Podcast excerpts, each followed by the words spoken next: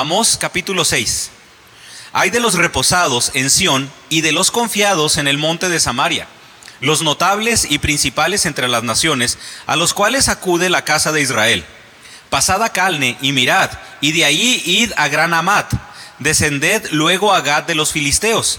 Ved si son aquellos reinos mejores que estos reinos, si su extensión es mayor que la vuestra, o vosotros que dilatáis el día malo y acercáis la silla de iniquidad.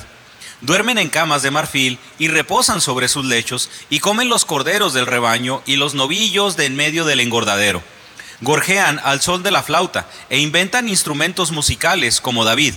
Beben vino en tazones y se ungen con los ungüentos más preciosos y no se afligen por el quebrantamiento de José. Por tanto, ahora irán a la cabeza de los que van a cautividad y se acercan el duelo de los que se entregan a los placeres. Jehová el Señor juró por sí mismo. Jehová, Dios de los ejércitos, ha dicho, abominó la, grande, abominó la grandeza de Jacob y aborrezco sus palacios, y entregaré al enemigo la ciudad y cuanto hay de ella y acontecerá que si diez hombres quedaren, en casa morirán. Y un pariente tomará a cada uno y lo quemará para sacar los huesos de casa. Y dirán al que estará en los rincones de la casa, ¿hay alguno contigo? Y dirá, no. Y dirá aquel, calla, porque no podemos mencionar el nombre de Jehová. Porque he aquí Jehová mandará y herirá con hendiduras la casa mayor y la casa menor con aberturas. ¿Correrán los caballos por las peñas? ¿Ararán en ellas con bueyes? ¿Por qué habéis vosotros convertido el juicio en veneno y el fruto en justicia en ajenjo? Vosotros que os alegráis en nada, ¿qué decís? ¿No hemos adquirido poder con vuestra fuerza? Pues he aquí, oh casa de Israel, dice Jehová Dios de los ejércitos, levantaré yo sobre vosotros a una nación que os oprimirá desde la entrada de Amat hasta el arroyo de Arabá. Entonces, Aquí lo que estamos viendo en Amós, después de todos los capítulos también anteriores en los que nos habla de la advertencia, aquí ya está diciendo cuál va a ser el fin de la sociedad. Pero si, si lo analiza, no solamente Amós, por medio de lo que Jehová le inspira, Amós no está diciendo el fin de la sociedad y lo que le espera a la sociedad. Está diciendo las razones por la cual la sociedad en este caso el pueblo de Israel, el reino del norte, recuerde, necesita ser exterminado. ¿Cuál es la razón por la que el pueblo debe de ser exterminado? Si ustedes recuerdan, cuando hablábamos un poco acerca de Oseas, era una palabra muy dura cuando hicimos, cuando, cuando relacionamos, pues en sí la reproducción de por qué, por qué Israel iba a ser exterminado. Y la conclusión fuerte fue, porque un pueblo como ese no merece ser reproducido. Hablábamos, o no sé si les ha tocado ver en algunas, en algunas ocasiones, en ciertas publicaciones de internet, que se llaman niños anticonceptivos. Usted así lo, así lo puede hasta buscar. ¿Qué son, por, qué, ¿Por qué se les llama niños anticonceptivos? Porque usted ve cómo se comportan esos chavalos y dice, no hombre, pues qué ganas de tener un lepe, ¿verdad? O sea, para tenerlo como ese. No, pues mejor provecho, como dicen, nos tocó madera, carne de burro. No, yo no quiero tener un hijo, yo no quiero tener un hijo así. Entonces, el comportamiento de ellos, pues es el mejor anticonceptivo para unos. Pero menciono esto, o me introduzco así, porque basado en ese comportamiento uno diría, no, no merecen ser reproducidos niños así. Obviamente no se trata de la reproducción de los niños, sino se trata de la crianza de los padres. Entonces, un pueblo que no va acorde a lo que Jehová dice, ¿valdrá la pena que siga? Un pueblo que no obedece a Dios, en este caso hablando del pueblo, eh, del pueblo de Israel, del reino del norte, ¿merecerá seguir? ¿Será necesario que siga si no cumple, si no está cumpliendo con la voluntad de Dios? Y eso es lo que está mencionando, porque el reflejo de cómo el pueblo se ha alejado de Dios y cómo lo ha dejado en sí claro. Es un pueblo que no está obedeciendo a Dios, que se está dejando guiar por todo el materialismo, por vivir de una manera visible, de, una, de, vivir en opulencia y manifestar a los demás que yo sí tengo, pero sin, sin dejar de lado lo que hemos recordado de lo que hablamos, de oprimir al necesitado, de oprimir al pobre. Una sociedad injusta que se hace rica a costa del trabajo de otros y del estar robando a otros. Esto nos enseña que el peligro de ser prosperados también es pensar, es llegar a pensar que somos autosuficientes, pero también de que nada nos hace falta. Pero lo curioso es de que el egoísmo no solo nos hace pensar que no necesitamos de Dios, nos lleva a pensar que ni siquiera necesitamos del mismo hombre para ayudarlo, sino necesitamos del hombre para poder oprimirlo y para poderlo hacer más rico, para podernos hacer más rico. Que todo lo que puede obtener y eh, obtener el hombre y todo lo que él puede hacer es satisfacerse por medio de él. Yo estoy para darme gusto a mí, si lo analiza, yo trabajo para darme gusto a mí. Yo descanso cuando yo quiero y para darme gusto a mí. Y todo lo que tiene que ver en muchas veces nuestra existencia es con el objetivo de darme gusto a mí. Esto nos ha llevado a cambios sociales, muchos cambios sociales, donde en la actualidad todas las personas buscan crecer económicamente para comprobar a los demás que ellos pueden. Antes el objetivo de muchos era, me voy a casar para poder tener una familia. El objetivo de conseguir el trabajo para algunos es yo quiero trabajar en cierta, en, cierta empresa donde pueda, donde pueda desarrollarme, pero también donde pueda hacer crecer la empresa. Es decir, el pensamiento de antes era un pensamiento productivo basado en la sociedad ya ha llevado a los cambios sociales de que todo tiene que ver incluso ya con nosotros. Porque dicen unos, es que los jóvenes o los trabajadores o los millennials en la actualidad ya no quieren tener, ya no quieren tener riqueza o ya no quieren en, sí tener antigüedad en una empresa. Y dicen unos, ¿por qué? Porque ellos quieren vivir el momento. Si ellos deciden en su futuro cambiarse una empresa, hacer otro trabajo, emprender algo por ellos mismos, pues no estoy atado a nadie. ¿Por qué? Porque el que, me, el que manda en mi vida soy yo. El que hace todo con base en mis reglas soy yo. Yo soy el dueño, yo soy el dueño de mi vida. Entonces, ahorita se han tenido que, o se van a tener a futuro, que actualizar ciertos criterios, hasta en Seguro Social, en Infonavit, cuestiones también, hasta mencionan algunos que en, que en Hacienda, porque como la gente ya no quiere generar antigüedad, quiere vivir el momento, esto puede traer caos a largo plazo. Unos dicen, bueno, pues el Seguro Social, pues si ya no hay antigüedad, le conviene. Sí, por esa parte, por esa parte. Bueno, Infonavit, ¿en qué sentido? Bueno, hay cuestiones que tienen que ir cambiando para poder ellos obtener algo con base en alguien que no quiere dar. Entonces, lleva a modificar ciertas normas. Una sociedad que se olvida del bienestar común está condenada al caos. Una sociedad que se olvida del bienestar común, que se olvida de poder ser productiva delante de los demás, del bienestar de los demás, está condenada al caos. Estamos en una sociedad en la que la gente no utiliza las riquezas o no utiliza la materia para hacer bien al hombre, utiliza al hombre para obtener riquezas. El objetivo no es el bienestar de la sociedad, el objetivo no es el bienestar del hombre, sino obtener cada, más, cada vez más riquezas. Y es lo que podemos ver nosotros en este capítulo. Desde el inicio podemos notar esa actitud de extrema confianza del pueblo de Israel y están convencidos en que nada les va a pasar. Y esto es importante y le pido por favor que ponga atención en esto. Porque el pueblo mismo estaba diciendo, pues ahorita estoy bien. ¿Qué me puede pasar? Estoy tranquilo, tengo riqueza, ¿qué me puede pasar? No tengo enfermedad, ¿qué me puede pasar? Tengo un trabajo estable, ¿qué me puede pasar? No estamos en guerra, es el periodo de paz más grande que desde que, desde que se encuentra también el rey David y Salomón. ¿Qué me puede pasar? Y no sé si usted ya ha llegado a pensar eso. Y es donde le pido por favor que me acompañe a leer los versículos del 1 al 8 nuevamente. Y el punto esta predicación nada más tendrá dos puntos, del 1 al 8 y luego ya del 9 al 14, pero el primer punto nos habla el peligro del desenfreno material. El peligro del desenfreno material. Versículos del 1 al 8 nuevamente. Hay de los reposados en Sión y de los confiados en el monte de Samaria, los notables y principales entre las naciones, a los cuales acude la casa de Israel. Pasad a Calne y mirad, y de allí id, a la gran Amat Descended luego a Gad de los filisteos. Ved si son aquellos reinos mejores que estos reinos, si su extensión es mayor que la vuestra. O vosotros que dilatáis el día malo y acercáis la silla de iniquidad. Duermen en camas de marfil y reposan sobre sus lechos, y comen los corderos del rebaño y los novillos de en medio del engordadero. Gorjean al son de la flauta e inventan instrumentos musicales como David. Beben vino en tazones y se ungen con los ungüentos más preciosos y no se afligen por el quebrantamiento de José. Por tanto, ahora irán a la cabeza de los que van a cautividad y se acercan y se acercará el duelo de los que se entregarán a los placeres.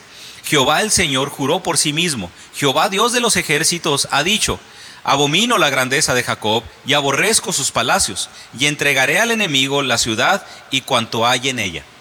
Estos primeros versículos nos habla de un pueblo que se creía próspero. se creía próspero. Ojo, ¿era próspero? Por supuesto que sí. Pero el pueblo se estaba creyendo merecedor de todo lo que estaba a su alrededor. Había tenido una extrema confianza en sí mismo. Y aquí nos advierte del peligro de la prosperidad, de pensar que no nos hace falta nada. El hombre se encuentra siempre en búsqueda de una completa autosuficiencia, perdiéndose la bendición de una vida dependiente de Dios. Fíjese, estamos buscando la autosuficiencia. Si hablamos incluso acerca de la pirámide de las necesidades de Maslow, lo que llega hasta el punto de la cúspide es la, es la autorrealización. Que todos la estamos buscando en cierta manera, pero lo terrible y lo delicado de la teoría humanista es de que en la inconformidad del hombre, la autorrealización, le tengo la mala noticia de que nunca va a llegar. Porque la suficiencia del hombre no se encuentra en lo que el hombre puede producir, sino en la plenitud que Dios le quiere dar. Por eso cuando hablamos en, el capítulo de Juan, en Juan capítulo 10, que nos dice, el ladrón no viene sino para hurtar, matar y destruir. Yo he venido para que tengan vida y para que tengan una vida de abundancia, entendiendo abundancia no como el tener bienes en exageración, sino como el disfrutar de la plenitud de la vida a pesar de todo lo que tenemos o de las carencias que tenemos, porque tenemos a Cristo. Por eso Él dice, yo soy el que les da vida. Él es el que nos da la plenitud de la vida. No radique en lo que yo produzco y no radique en lo que yo puedo tener. Y posiblemente si aquí, si entre nosotros, yo haga la pregunta de que si alguno de nosotros se encuentra en prosperidad material, puede ser que muchos de nosotros digamos que no. Hermano, ¿usted encuentra en prosperidad material? No, no, hermano, ¿qué prosperidad material? Porque pues vemos, pensamos en prosperidad material y pensamos así como Cristiano Ronaldo ahí en su yate, ¿verdad? O pensamos, no sé, en cualquier otro, en cualquier otro cantante, una persona famosa recorriendo el mundo en su avión privado. Pensamos en Michael Jordan y todos los negocios que tiene y decimos, es que eso es prosperidad material. Tener en, tener en exageración. Y por eso le digo, posiblemente si hago esta pregunta, si te encuentras en prosperidad, me vas a responder de manera negativa. Pero sí valdría la pena indagar en algunos aspectos de nuestra vida, que como lo sencillo lo podemos hacer en cierta medida ostentoso sin pensarlo. Lo sencillo, ¿cómo lo podemos volver ostentoso?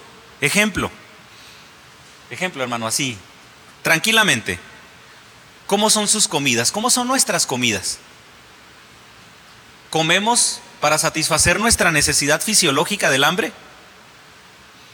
¿Comemos lo necesario? ¿O tienes tú la capacidad de suplir los tus antojos? Les digo, en serio, me ha tocado estar trabajando en misiones con hermanos que dan gracias a Dios porque no tenían que comer y pudieron satisfacer esa necesidad porque Dios pudo satisfacer esa necesidad de que no tenían que comer y comieron. Pero de esa reunión, de esa célula o de, esa, de ese estudio bíblico, me iba a otro estudio bíblico donde los agradecimientos eran, ¿sabe qué hermano? Estaba yo bien preocupado porque no tenía para irme de vacaciones. Y, bendito Dios, pues, no nos, pues nos pudimos ir ahí tranquilamente a Puerto Vallarta. Ah, caray, tranquilamente a Puerto Vallarta. Pues, oiga, hermano, yo también quiero de repente esa tranquilidad. No, no me puede pasar así tantita. ¿Cómo comemos para satisfacer? ¿Comemos lo necesario? ¿O en qué medida suplimos esos antojos? ¿Comemos con lujos? ¿Quién de nosotros, quién de nosotros come viendo una serie? escuchando música de una plataforma en internet, porque usted para comer, para comer viendo una serie necesita un dispositivo electrónico, necesita internet, necesita algo más que solamente satisfacer su necesidad fisiológica. ¿Por qué comemos y a la vez nos queremos entretener? Eso, hermano, no es comer satisfaciendo una necesidad. Es comer ya con algo mucho más de por medio, con la finalidad del entretenimiento. Tenemos la oportunidad de servirnos varias veces y no solamente comer para saciarnos, sino comer por el placer del placer de disfrutar lo que comemos. Porque usted puede decir, ah, mire qué bonitos frijolitos, qué ricos frijolitos, ¿cómo sabe? Pero alguno de nosotros puede decir, ¿sabes qué? Mira, es que si les pones esto y si les pones lo otro, si les pones esta hierba, si te los comes con esta tortilla, con manteca de coche y quién sabe qué más, saben todavía mucho mejor. Allí estaríamos hablando de que en cierta medida estamos comiendo ostentosamente. Porque no solamente estamos tratando de satisfacer la necesidad, la necesidad la estamos llevando más allá le estamos llevando a otro nivel de darnos un gusto y de darnos un lujo. Piense, estoy hablando de la comida, su medio de transporte. ¿Cómo es? ¿O tenemos la capacidad de que otra persona también nos pueda sufrir transporte? Hermano, ¿tienes más de una televisión en casa? ¿Cuántos dispositivos electrónicos tienes en casa? Ah, no, pastor, es que yo nomás tengo un celular. Ah, sí, pero para que tengas ese celular, pues no solamente implica el celular. Tienes que también tener internet, tienes que tener wifi, tienes que tener posiblemente un plan de datos, porque yo me imagino que no puedes decir, ¿sabes qué? Pues el celular sin saldo, pues nomás lo traes de reloj. No, siempre viene acompañado de algunos otros lujos, hablando de situaciones o de cosas sencillas. El no vernos prósperos cuando sí lo somos también es un problema. Porque ahorita yo te pude, yo te pude preguntar, ¿eres próspero? Y muchos pudiéramos haber dicho, no, pero te aseguro que casi todos respondimos de manera positiva a todas estas preguntas. Comemos no solamente para saciar una necesidad, comemos más allá de la necesidad. Tenemos lujos, no solamente los necesarios, en ocasiones nos podemos dar el lujo de tener hasta más de lo necesario. Y es así donde decimos, entonces, ¿no eres próspero? Y creo que ese también es un problema, porque no vernos prósperos cuando sí tenemos, ¿sabe a qué nos lleva? A querer tener más. Para ahora sí considerarnos que tenemos. Por un lado, ser prósperos nos lleva a la autosuficiencia, pero el no considerarnos prósperos, ¿qué cree? Nos lleva también a que nuestro objetivo sea la autosuficiencia. O sea, toda la, o sea, toda la población se considere próspera o no se considera próspera, ¿qué es lo que quiere? Sentirse autosuficiente y sentirse poderosa. Que tengamos esa satisfacción del siempre yo puedo, del yo lo hice, del yo lo logré. Y es lo que estaba sucediendo con el pueblo de Israel en este entonces. Porque aparte de la prosperidad, Israel se encontraba en un periodo de paz. Los egipcios y Asiria en este momento no los estaban molestando. En esta época particular no los estaban molestando. Por eso, fíjese, para nosotros no hay nada mejor que el, no hay nada mejor que el tener lo necesario, pero también aparte de disfrutarlo por medio de la tranquilidad. ¿A poco no? Muchos de nosotros no esperamos eso. Quiero tener lo necesario, pero también, aparte de eso, estar tranquilo. Es un pensamiento que yo creo que muchos de nosotros pudiéramos afirmar. Hermano, a lo que sucedería si no tuvieras en exageración? Posiblemente no ganas un millón de pesos al mes, pero ¿qué sucedería si tienes todo lo necesario y un poquito más para cualquier contingencia? ¿Qué diríamos? Perfecto. Con eso tengo. Y luego todavía le añado más. ¿Qué sucedería si tienes todo lo necesario? Un piquito para comprarte tus galletitas y tener, un, y tener lo necesario para cualquier contingencia. Y aparte de todo eso, vivir tranquilamente. No, hermano, bendición de Dios. Oiga, hermano, pues eso es lo mejor que, eso es lo mejor que puedo tener. La prosperidad y la paz, que pudiéramos definir como esa zona de confort, lo que estaba haciendo era alimentar el orgullo del pueblo lo estaba llevando a una falta de compasión por los pobres, oprimiendo a todo el necesitado y teniendo festividades, cultos y sacrificios vacíos y carentes de autenticidad. Hermano, tenemos que debemos de tener cuidado de la prosperidad y de la paz material. Ojo, paz material. Porque sí, la palabra de Dios nos habla, mi paz os dejo, mi paz os doy. ¿Y qué dice nuestro Señor? Yo la doy pero no como el mundo la da. Porque nosotros pensamos como el pueblo de Israel, que la paz es ausencia de problemas, que la paz es esa zona donde nadie me puede molestar y donde nadie me puede interrumpir. Y ahorita, hermanos que estuvieron en el estudio del ABC, ¿cómo vivieron los hombres del, cómo vivieron y cómo estuvieron los hermanos que, que nosotros vimos en Hebreos capítulo 11? Vivieron vituperios, vivieron, unos murieron aserrados, vivieron golpeados, no estaban de aquí para allá, no tenían un lugar firme. Pero el pasaje nos habla de que, estaban, de que estaban viviendo confiando en Dios plenamente. Por eso cuando hablamos de la paz, de la prosperidad, hermano, no es algo, no es algo que te deba de llevar a la autosuficiencia y al orgullo de que tú lo tienes. Qué maravilla poder decir, vivo en paz, vivo en paz y Dios suple todo lo necesario porque vivo confiando en Él. Esa prosperidad material por la, por la cual trabajamos tanto, esa paz que esperamos tener en algún momento cuando tengamos de más, posiblemente sea lo que más te está alejando de Dios. Eso que tú consideras una bendición material que Dios te está dando, posiblemente es lo que te está alejando de Dios. Amos sabe que esta aparente paz y prosperidad van a ser pasajeras menciona ciudades que incluso están siendo, están por ser conquistadas por Asiria, como esa ilus, como una ilustración de la muerte que les espera, que le espera a Samaria. Por eso menciona a Calne y a Amat, que se encontraban a 180 kilómetros al norte de Damasco, así como viajar de aquí a Camargo. La ciudad de Calne cayó en el 738 y la ciudad de Amat en el 720. Las otras ciudades filisteas en el 710. Y aunque a lo mejor las fechas no son lo relevante, lo importante es que ninguna de ellas, a pesar de que eran ciudades también con aparente paz, con aparente prosperidad, ninguna pudo resistir al imperio asirio. Y lo que les está, lo que les está diciendo a Moses, mira, ve esta ciudad, cómo ha terminado. Es algo así, y no quiero, lo menciono nada más como ejemplo porque usted sabe que en cuestiones de política no, no me gusta hacer discusiones en cuanto a eso, eh, porque se ha perdido demasiada objetividad. Pero es como cuando nos dice, como cuando nos decían a nosotros, no, es que no voten por el peje, no voten por el peje, vean a Colombia, vean a Venezuela, perdón, vean a Venezuela, vean cómo está Cuba, no voten por el peje. Pues nos hubieran dicho, ve cómo está Rusia, ¿verdad? Porque pues la verdad está, pues, está re bien en, algunas cuestiones económicas. Pero fíjese, nos ponían eso como un parámetro para decirnos, es que esa es la finalidad que vas a tener. Es lo que está haciendo Amos así, ahorita. Ve, mira, tú piensas que estás en aparente paz. Tú piensas que tienes todo lo necesario, pero ve a estas naciones. Ellas piensan también que están bien, pero lo que va a suceder es de que también va a llegar el exterminio sobre ellas. El pasaje nos describe a los samaritanos que estaban seguros, que ni siquiera se imaginaban que un día de sufrimiento se acercaría. Algo así como también lo que pensaban en tiempos de Joel, el día del juicio de Dios. ¿Qué es el día? ¿Qué era el juicio de Dios para los judíos?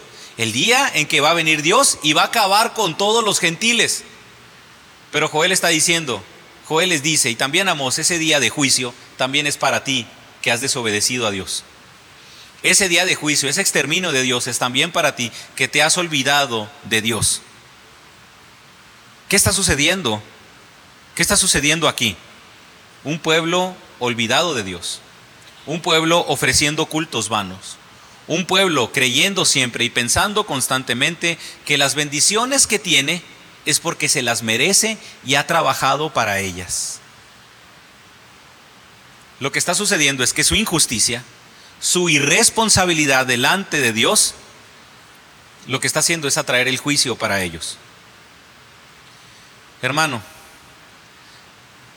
no estoy diciendo que los bienes materiales no sirvan, porque Dios provee incluso, porque Dios hace su obra por medio de bienes materiales, porque incluso Dios nos pide dar. Pero el trabajar por los bienes materiales siempre darán una sensación de seguridad falsa. Porque piensa ahorita en tu vida.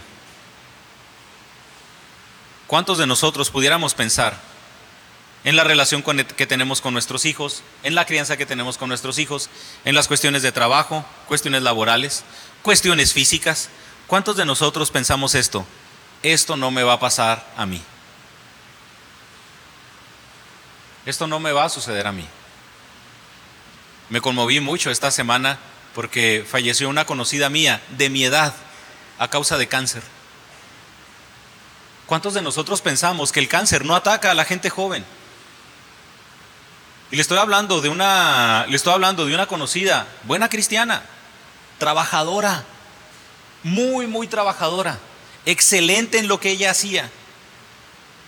¿Y cuántos de nosotros pudiéramos pensar, es que ahorita estoy bien económicamente, es que ahorita estoy en tranquilidad, mi trabajo está bien, en salud me siento bien, en un tiempo bien corto, ¡zas! Hay enfermedad. Esto no me va a pasar a mí. Yo no podría tener una enfermedad crónica. No, es que los accidentes, yo soy una persona demasiado precavida. A mí los accidentes no me, no me pueden suceder. Yo soy una persona demasiado segura. Yo hay cosas por las cuales no tengo por qué preocuparme. Hermano, cuando piensas eso, es creo que cuando estamos más propensos a alejarnos de Dios, por esa seguridad falsa que tú mismo te estás dando. La paz y la prosperidad van a reflejar el corazón del hombre.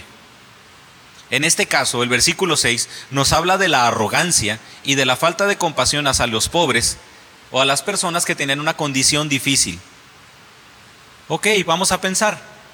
Vamos a pensar, es que, bueno, yo tengo paz y prosperidad, esto que, refleja esto que refleja el corazón del hombre. Y por eso se me hace a veces difícil la falsa ideología de la prosperidad, donde, donde se predica y se proclama que Dios te va a dar. Pero yo no he escuchado ningún apóstol de la prosperidad que en todo eso lo que en todo eso que ha recibido diga, ¿saben qué, hermanos? Yo voy a dar ahora para esta sociedad de beneficencia. La iglesia, por todo lo que ha dado y por todo lo que hemos producido, tenemos oportunidad de poner un comedor de amor. Y no se va a cobrar nada. Nada. Es más, nosotros lo que vamos a hacer es dar fuentes, tener una fuente de trabajo. Y todo se va a dar de manera gratuita porque nos, Dios nos ha bendecido en exageración. Yo espero escuchar alguna vez esos usureros del Evangelio diciendo eso. Dios me ha bendecido. Ahora el que va a dar soy yo. Pero no, se hacen ricos a, costa de engañar a los demás, porque la paz y la prosperidad van a reflejar qué es lo que hay en nuestro corazón. Pero nosotros pudiéramos decir, hermano, que no somos como esos apóstoles de la prosperidad. Y a lo mejor tiene razón en eso. Es que yo no soy como ese Cash Luna, ¿verdad? Yo no soy como ese otro fulano que nada más anda robando dinero, como la señora esa que dice, los billetes nos dicen cosas y, esa, y todo ese tipo de mentiras. Pero fíjese, a lo mejor nosotros pensamos que no estamos en ese punto. Pero en toda la prosperidad que Dios te ha permitido tener, porque creo que ahorita te diste cuenta de que si eres próspero, en toda esa prosperidad, ¿cuál es tu pensamiento en relación al dar? ¿Cuál es tu pensamiento en relación al bendecir? Y hablando de cuando tenemos prosperidad, no solamente el bien material, lo hemos hablado de la prosperidad, de la prosperidad en el área del tiempo. ¿Qué haces con tu tiempo? ¿Lo utilizas para bendecir a los demás? ¿Qué haces con tu materia? ¿La utilizas para bendecir a los demás? Porque es triste, fíjese, a nosotros nos ha pasado de que cuando juntamos cosas en el colegio, en un colegio particular, así como el patio de la casa, decimos, pues bueno, es, gente que tiene buenos ingresos materiales, pues vamos a pedir ropa para regalar a la sierra. Vamos a pedir juguetes para poder llevar a los niños necesitados. Gente que pensamos o consideramos o por lo que vemos tiene buenos y excelentes ingresos materiales no se imagina las condiciones de cierta ropa que dan. Hay veces que la ropa ni siquiera se tiene que ver directo a la basura porque no, porque no sirve para nada. ¿Qué está reflejando? ¿Qué quieren dar? No, está reflejando la condición del corazón. Juguetes que están en, están en estados en los que esto, esto no sirve. Y es cuando dice uno, pues más bien no quería dar, más se quería deshacer de las cosas pensando. ¿Y por qué dan eso? ¿Por qué hacen eso? Porque refleja la condición de su corazón. Muchas personas piensan en dar de esa manera porque dicen, ellos nada tienen y como quiera esto, que está totalmente malo, de algo les ha de servir. ¿Se fijan el orgullo de ese pensamiento? ¿Se fijan la arrogancia de ese pensamiento?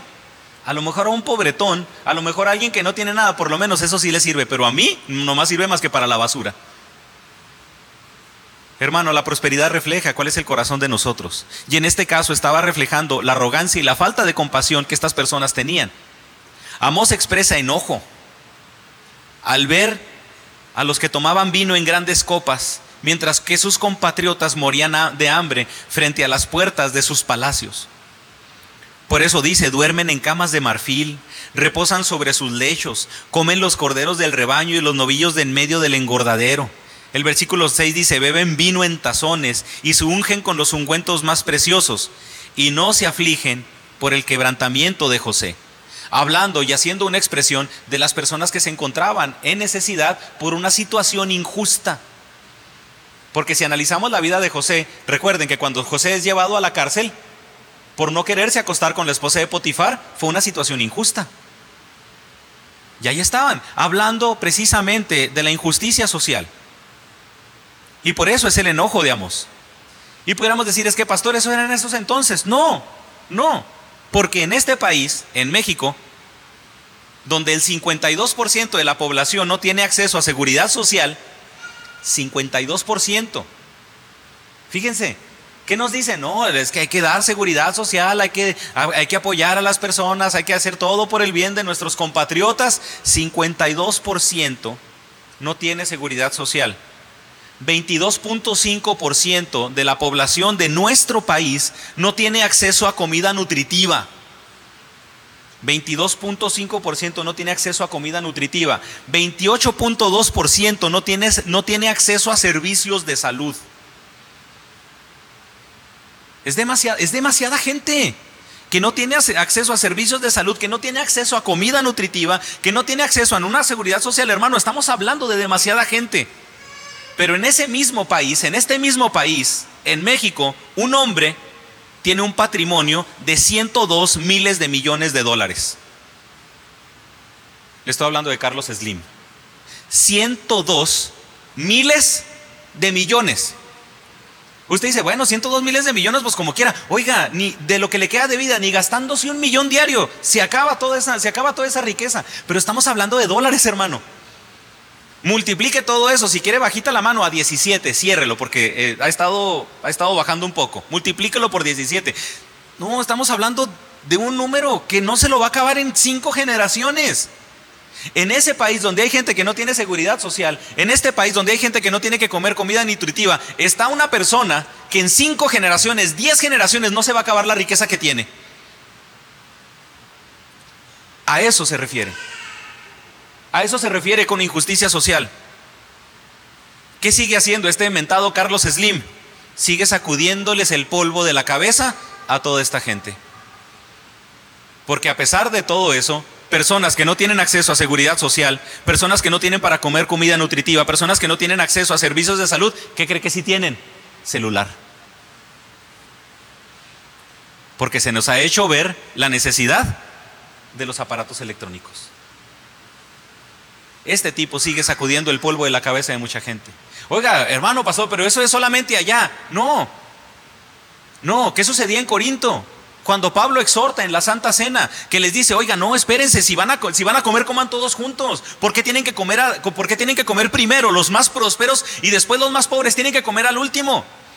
Y Pablo da una exhortación fuerte de que él es el reflejo de la unidad en el cuerpo de Cristo. Recordemos que el objetivo de la ley de Dios para con el pueblo de Israel era que no hubiera gente pobre, de que todo el pueblo fuera próspero. Y eso lo pudiéramos reflejar también incluso en la misma iglesia. El objetivo de la iglesia debe de ser que ningún hermano se encuentre en necesidad. Porque es el modelo que nosotros podemos ver en Hechos, cuando todos vendían sus bienes y lo daban para que los apóstoles administraban de modo que ninguno tuviera necesidad. ¿Qué ¿Cuál es la exhortación aquí? El ver todos por un interés mutuo el ver al otro como una persona igual a mí, con esa misma necesidad de Dios, pero también a la vez no estimar lo mío para mi arrogancia, sino usar lo mío para bendecirte. Nos describen los lujos de esta alta sociedad en Jerusalén y en Samaria. A esa clase, no solamente, a esa clase social no solamente le importaba o no le importaba lo que pasaba con los pobres, no le importaba lo que pasaba con sus familias, con sus vecinos, con sus familiares. No importaba si estaban enfermos, no importaba si se encontraban en alguna problemática familiar. Y describe que vivían de una manera egoísta, preocupándose únicamente por ellos mismos. Por eso, hermano, es una bendición cuando alguien comparte una petición y todos estamos orando. Es una bendición cuando alguien comparte una petición y entre todos nosotros nos estamos apoyando. Y a lo mejor alguno de nosotros podemos decir, es que solamente ore por mí. Sí, solamente oro, puedo orar por ti, pero, contigo, pero ¿qué más puedo hacer por ti? Esto refleja siempre el interés. Y no me puede negar que es un orgullo saber que entre nosotros nos podemos sostener en oración de esa manera. Que basta con que alguien ponga una petición en el grupo para todos empezar a orar. Porque ese es el objetivo que Dios tiene para con su cuerpo, sostenernos entre nosotros, ayudarnos entre nosotros. En los tiempos de, de y algo de lo que dicen aquí que también tiene que ver con una cuestión demasiado preocupante, nos menciona que el creyente debe tener oídos, ojos, corazón, para reflejar esa compasión a todo aquel que sufre. debemos de tener oídos, ojos y un corazón compasivo para todas las personas que sufren. En los tiempos de Amos, aún la ropa básica, en estos tiempos aún la ropa básica era costosa. Y fíjese lo delicado, aquí va a tener demasiado ya, va a tener demasiado significado cuando hablo de que, los, de que los ricos le quitaban a los pobres su muda de ropa para ellos acostarse y ofrecer el sacrificio. Fíjese, Porque en esos tiempos la ropa básica, así, la, la ropa sencilla era costosa. Las personas pobres solamente tenían acceso a la ropa que llevaban puesta.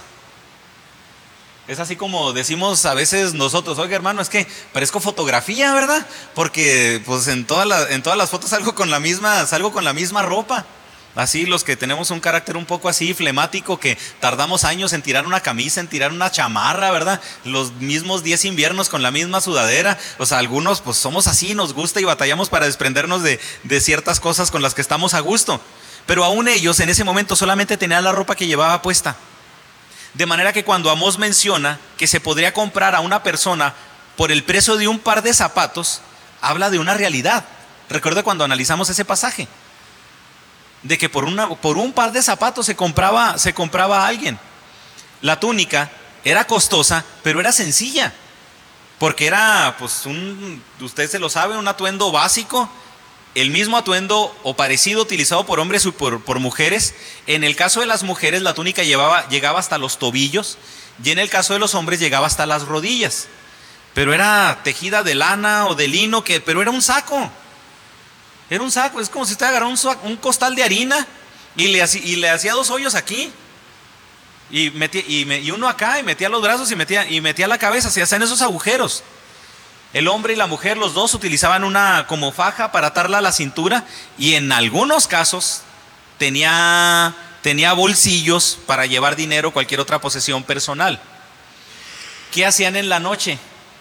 Así como decimos, el de lágrimas y risas. ¿Qué hacían en la noche? Decían ellos, ah, me voy a poner la pijama. ¿Y qué cree que hacían? Me voy a poner la pijama y se quitaban el cinturón. Ah, mira, ya me la puse, qué rápido terminé, ahora sí a dormir. Y cuando se levantaban, le decía la mamá al niño, mi hijo, levántese para ir a la escuela, alístese. Y nomás agarraba el cinturón, se lo ponía y listo. Mira mamá, ya me cambié. Fíjese, fíjese el punto en el que estaban. Era costoso eso. Y el rico le quitaba la túnica al pobre para él ofrecer sacrificio. Oiga, indigna indigna, da coraje, es lo único que tiene y tú se lo estás quitando. Por eso indigna y por eso me, llama la atención de que Amós es el primer libro en toda la humanidad de hablar de la injusticia social. Es el primer libro registrado en toda la humanidad que habla de temas como estos. Lo cual nos debe de hacer ver que el creyente es alguien que debe de estar en todo, en todo tipo, en contra de todo tipo de injusticia social. En Éxodo 22, del 25 al 27, nos habla de que la ley, en la ley se daba protección al pobre que podía haber, de que podía, que podía haber pedido un préstamo. Ese pobre dejaba su manto como prenda. Pero órale, bueno, ¿qué hay que hacer? Hay que ayudarle. Por eso ahora cobra, a lo mejor para algunos de ustedes cobra sentido que la túnica de José no era, una túnica sencilla, era una túnica de colores. Es decir, era una túnica entretejida de varios pedazos de lana o de lino. No era el, no era el costal cortado. No, era hecha de varios pedazos. Alguien se dio todo ese tiempo de seleccionar varios para poder entretejer una túnica. Por eso no cualquiera podía tener un acceso, acceso a una túnica como esa. En esos casos lo que hacía, según la ley, se pedía devolver la túnica antes de la puesta del sol. Es decir, bueno, tú estás, este, ¿cómo se sabía que una persona había pedido un préstamo? Pues lo veía sin túnica. ¿Y qué hacía? Oye, en la, en la noche, vamos, oiga, pues vamos al monte de piedad. Sí, dile, ¿qué vas a hacer? No, pues voy a pedir mi túnica porque la traigo empeñada. Para poder tener con qué dormir. ¿Con qué has de dormir? Por eso es el énfasis que Amós está diciendo, duermes en cama de marfil duermes en cama de marfil, reposa sobre tus lechos. Hay gente, tú estás durmiendo en cama de marfil y hay gente que está siendo despojada de su ropa por tu injusticia.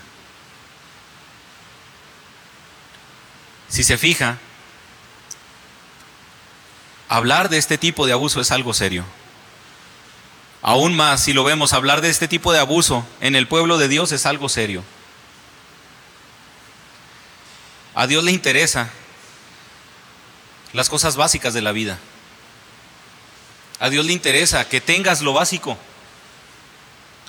Dios te da lo básico.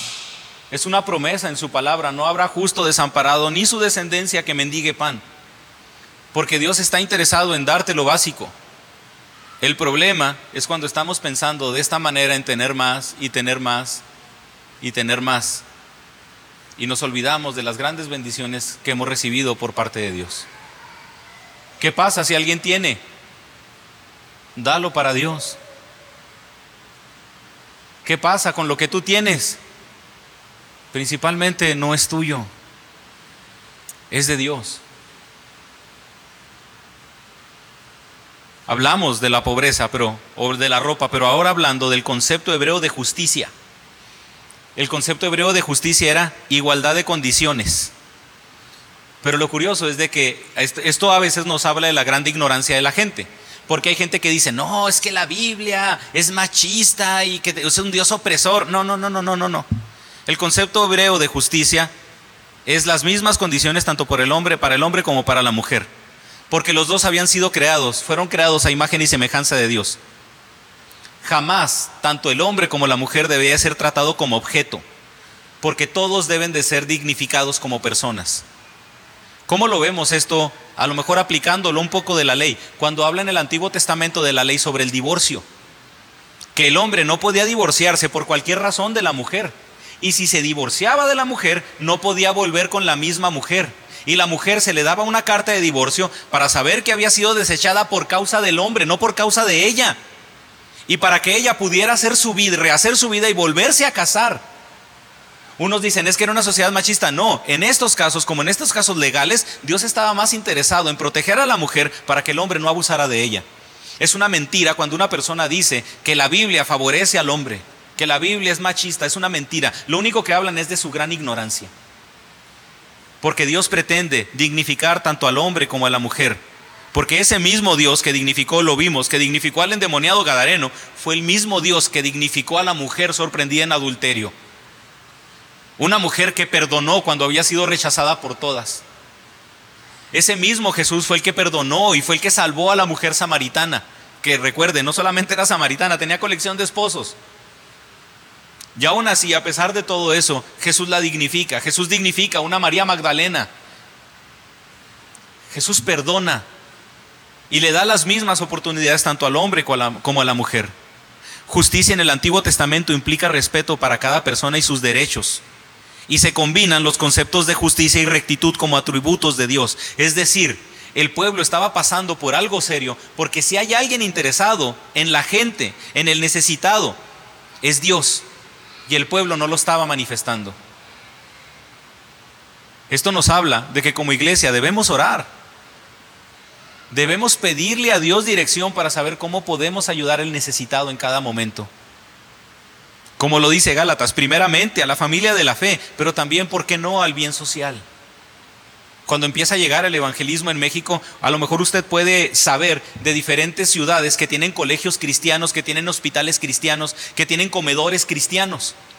Porque cuando los, cuando los cristianos, cuando los misioneros llegaban a una ciudad, no solamente establecían iglesias, establecían hospitales, establecían comedores, porque sabían que el brazo social o que el apoyo social era algo importante. No solamente para que la gente se acercara a la iglesia, sino porque la iglesia debe de dignificar a la gente.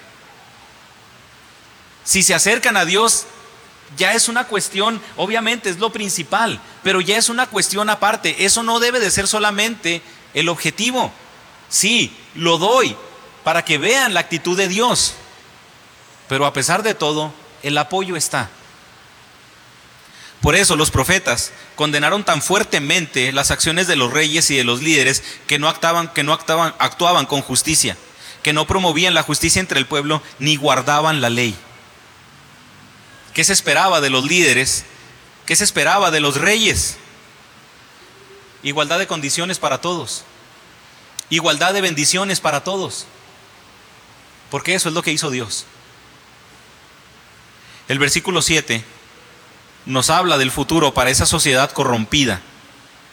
Y está, y está curioso porque como que está así medio, medio raro, ¿verdad? Porque dice, por tanto, ahora irán a la cabeza de los que van a la cautividad y se acercará el duelo de los que entregan los placeres. Jehová Dios juró por sí mismo, Jehová el Señor juró por sí mismo. Jehová Dios de los ejércitos ha dicho, abomino la grandeza de Jacob y aborrezco sus palacios, y entregaré al enemigo la ciudad y cuanto hay en ella. Lo que quiere, lo que quiere decir aquí es de que los líderes son los que van a ir a la cabeza cuando llegue el cautiverio. Ah, ustedes son los que se han olvidado del bienestar al prójimo. Ustedes son los que están oprimiendo al mismo pueblo. Pues, ¿qué creen? Ustedes van a ser los primeritos. Ustedes van a ser los primeros. Amos nos dice de que Dios ha jurado en destrucción de un pueblo insensible e indiferente al sufrimiento del prójimo. ¿Cómo ve la sociedad ahorita el creyente? Hermanos, si vemos una sociedad necesitada de Dios, ¿qué tendríamos que hacer? Llevarle a Dios. Porque una persona que ve necesidad de hambre, ¿qué hace? Lleva comida. Una persona que ve necesidad de ropa, ¿qué hace? Lleva ropa. ¿Y qué hace una persona que ve la necesidad de Dios? Lleva a Cristo. Debemos pedirle a Dios la misma compasión que Él tiene para el prójimo.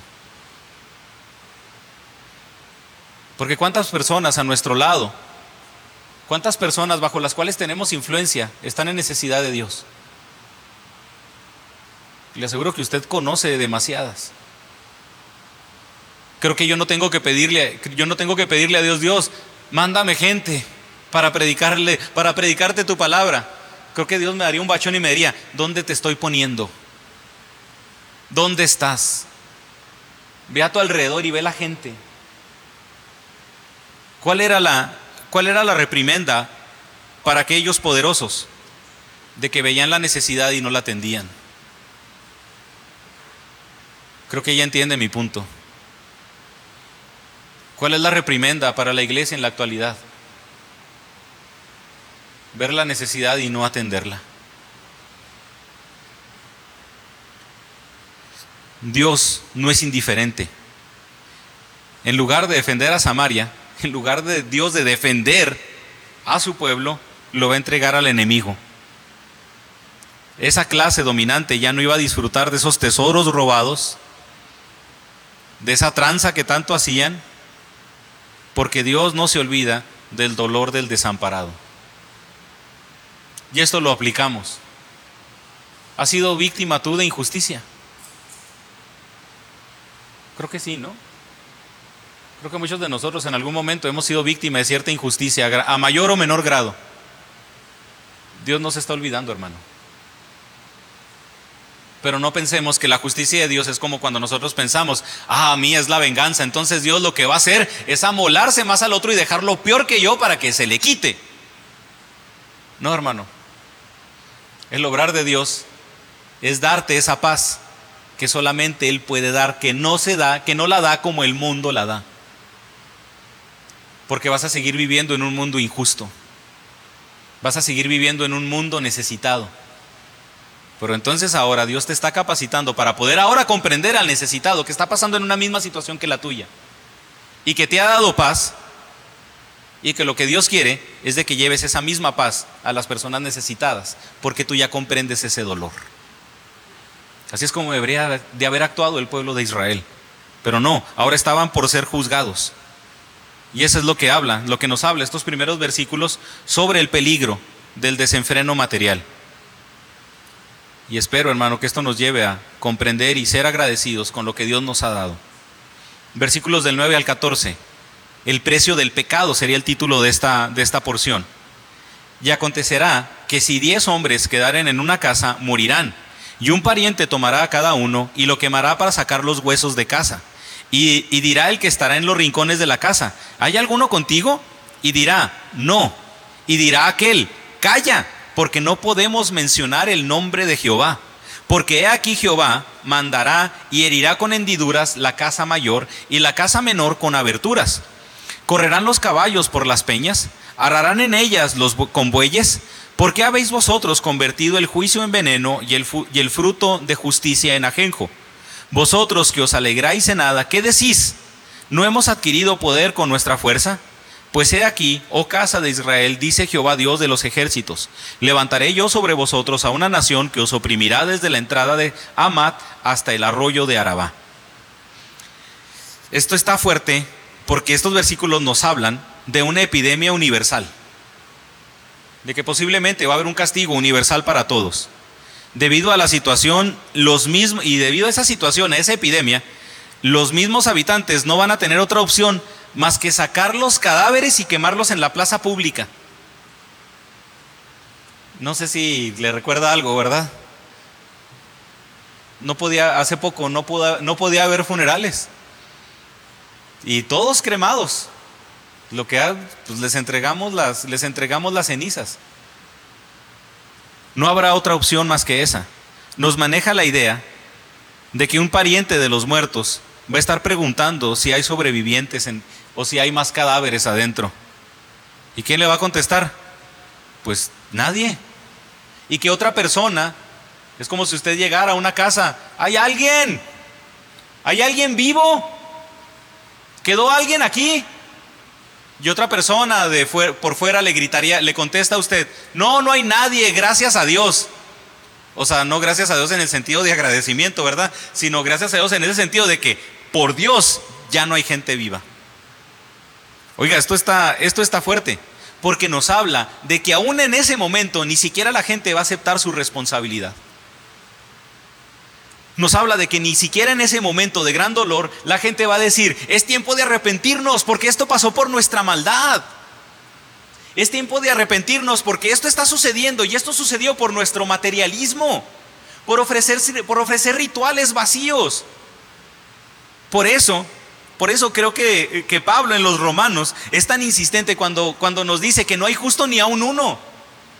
No hay nadie quien entienda, no hay nadie quien busque a Dios. Y esto refleja eso, porque aún en esta, en esta calamidad, la gente en vez de decir, es que si es cierto, yo fui malo delante de Dios, es cierto, yo necesito arrepentirme, la gente dice, no, es que Dios nos quiso castigar, la culpa la sigue teniendo Dios. Hermano, no podemos ser así. Porque si nos refleja la mentalidad de la sociedad, pero muchas veces en cierto grado también nos refleja la mentalidad de nosotros. Porque decimos, es que Dios así lo quiso. ¿Seguro? ¿O te empesimismaste en tu decisión? Es que Dios quiso que aprendiera de mis errores. Pues más bien Dios en su misericordia te permite aprender de tus errores. Es que Dios lo permitió no, tú te aferraste. Y Dios aún así, en su misericordia, te da la oportunidad de redimirte. Pero piense, muchas cosas no son por Dios. Las permite, pero no son por Dios.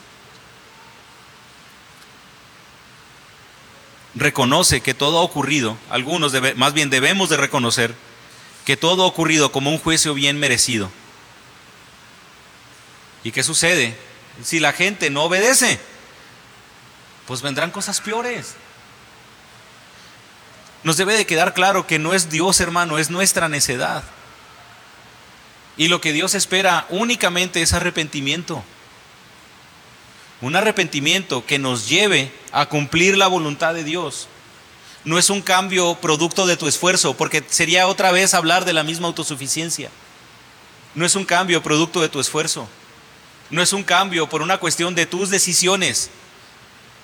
Es un arrepentimiento y un cambio como un reflejo de que Dios está orando en ti y, que y de que estás entendiendo su palabra y su mensaje. Porque de nada sirve. Ah, sí, sí, cierto, sí, sí, voy a cambiar. Bueno, ¿y tu relación con Dios? ¿Y tu intimidad con Dios? ¿Y tu lectura de la palabra? ¿Y tu tiempo de oración? No es que yo ya cambié. ¿Cómo cambiaste? Cambiaste el exterior porque Dios no ha cambiado el interior. Se observa que además de la guerra, posiblemente se espera un terremoto como un aspecto de juicio. Lo, que se marca es que todo será destruido. Tanto la casa de las personas que se consideran importantes como de los pobres. Y al comenzar este párrafo, en el versículo 8, indica el orgullo de los líderes. Orgullo basado en los palacios que ellos han sido construidos, que han sido construidos con el sudor de los pobres Porque también hasta en eso, hasta en eso es delicado. Porque ellos pudieran, o sea, fíjese, ellos más bien deberían de haber dicho, es que esto lo construí yo. No, manipulaste incluso hasta para que alguien más construyera. Ese orgullo en los palacios rechaza, digo, nos habla de un rechazo a Dios por una soberbia, por querer el comprobar el poder. ¿Y a poco no? En cierta medida, y no, no quiero obviamente este, ser ofensivo, ¿a poco, no cierta, ¿a poco no en cierta medida o muchas veces las fachadas de los edificios, las fachadas de algunas casas, ciertas construcciones tienen que ver con el orgullo de la persona que vive ahí?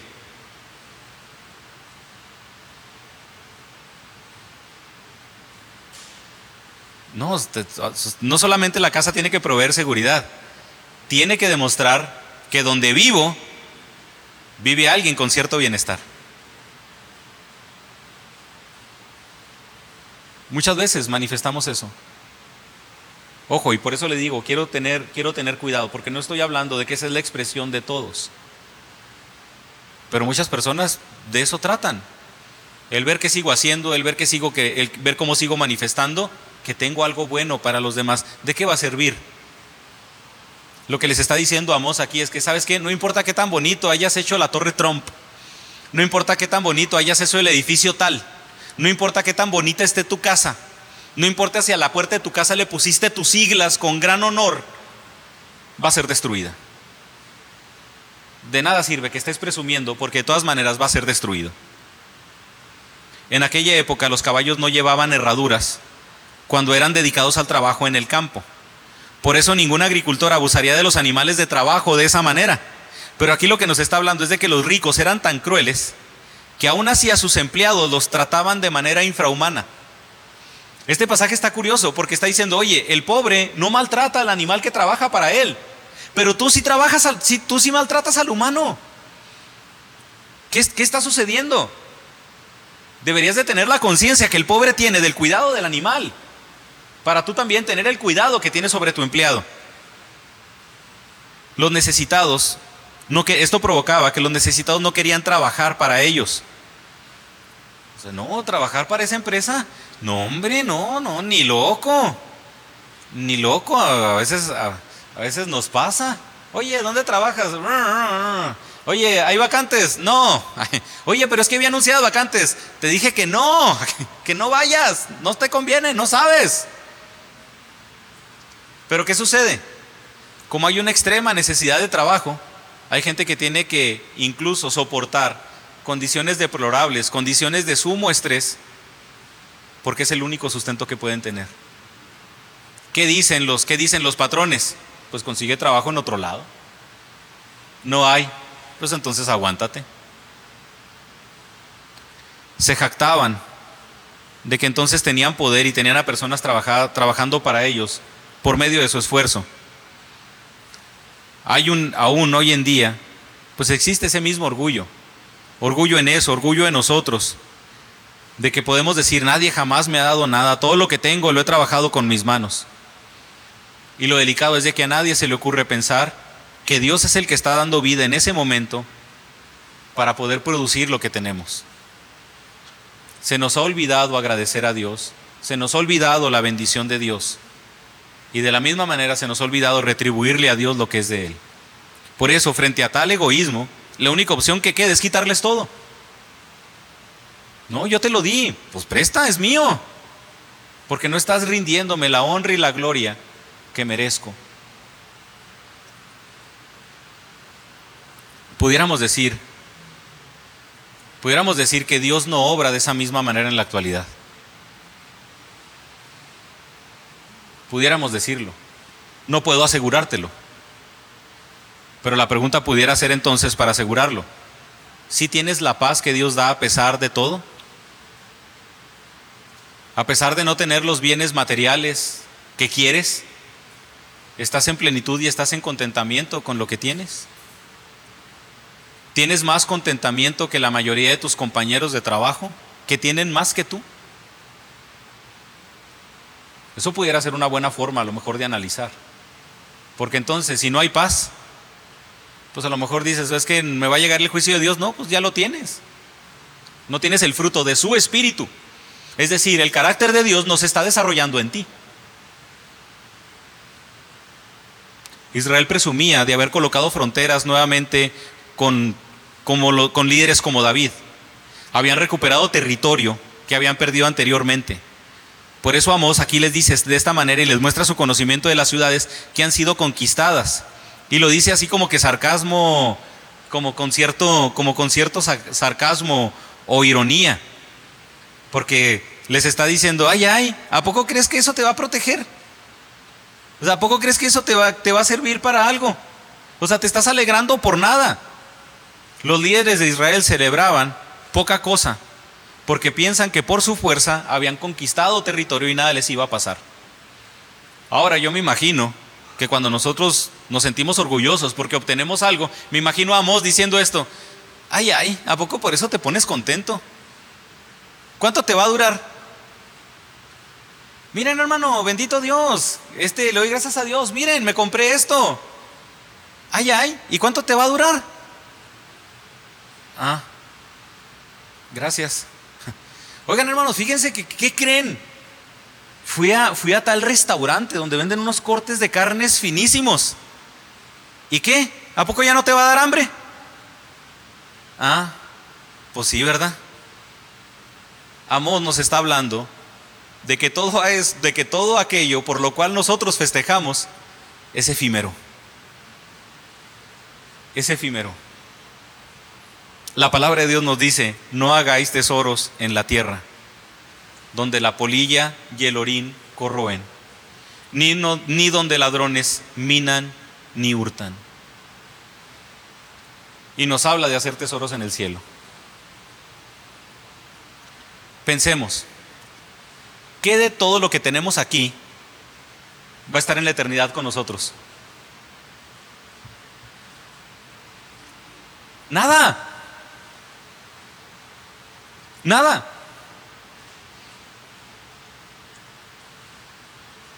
Por lo tanto, ese no es el objetivo. ¿Qué es lo que va a perdurar para la eternidad?